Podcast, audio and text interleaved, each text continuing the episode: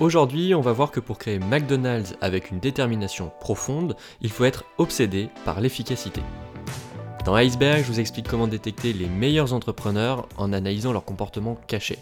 Je suis Mathieu Nasri, fondateur d'Elveo, l'outil qui permet aux investisseurs d'affiner leur due diligence RH. Aujourd'hui, on répond à la question de Bartosz chez Alven comment distinguer la détermination profonde d'un entrepreneur de l'opportunisme pour s'assurer qu'il soit résilient? C'est vrai que pour réussir, un entrepreneur doit être résilient. La condition sine qua non pour être au maximum, c'est la passion. Beaucoup d'entrepreneurs voient des opportunités et se lancent dessus par pur opportunisme. Aujourd'hui, on va voir comment détecter la détermination profonde par rapport à l'opportunisme. La meilleure manière de répondre à ce sujet, c'est le Thunder Market Fit. S'il y en a un, c'est que la détermination de l'entrepreneur a de grandes chances d'être profonde. Vous pouvez détecter un Thunder Market Fit avec ses signaux faibles.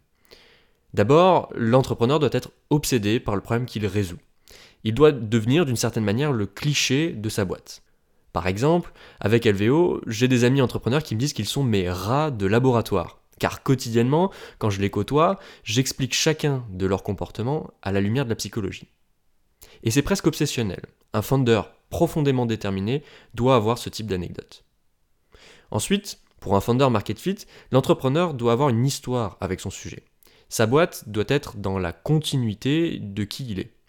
Par exemple, avec LVO, mon père est psychothérapeute. Ça a toujours été ma passion de lire dans les gens, et je me suis rendu compte après coup que depuis petit, c'est ce que je faisais. Enfin, il a une question de personnalité. Il faut pouvoir répondre très facilement à la question quel trait de caractère chez cet entrepreneur fait qu'il est évidemment fait pour lancer cette boîte? Le fondateur de McDonald's était un malade de l'efficacité et de l'optimisation. Et c'est comme ça qu'il a pu créer la première cuisine de restaurant la plus performante au monde. Il ne l'a pas appris, c'était en lui, c'était son comportement. Oussama Hamar explique très bien cela avec un exemple de boîte qu'il aimerait lancer. That idea can be the first planned company that is valued more than 100 billion euro. It's free, take it.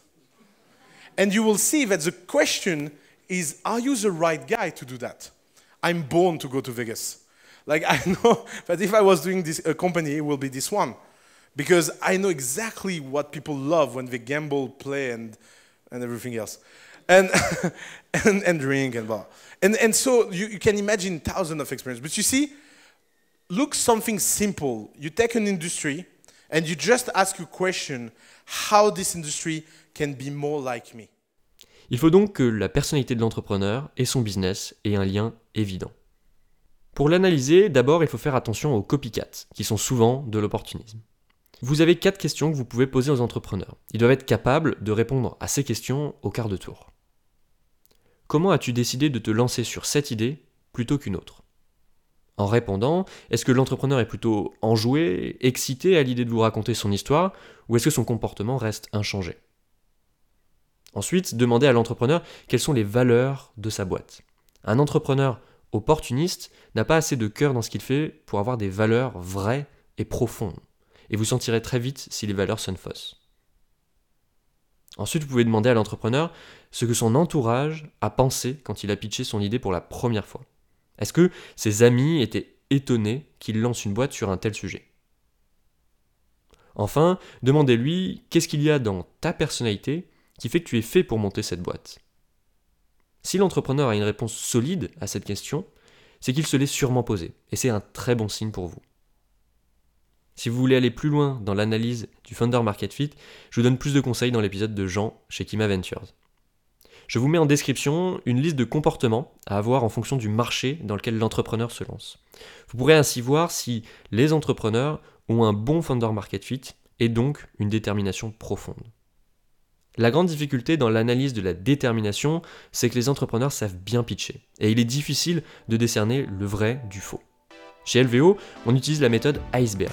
Avec cette méthode, on va chercher la partie immergée des entrepreneurs en analysant 100 traits de comportement nécessaires pour réussir en entrepreneuriat. Ainsi, vous obtenez le potentiel de chaque entrepreneur avant tout le monde. Je vous donne plus d'informations en description. Merci Bartosz pour ta question. Tu as nominé Jean-Patrice chez BPI et Alison chez Partech pour poser à leur tour une question.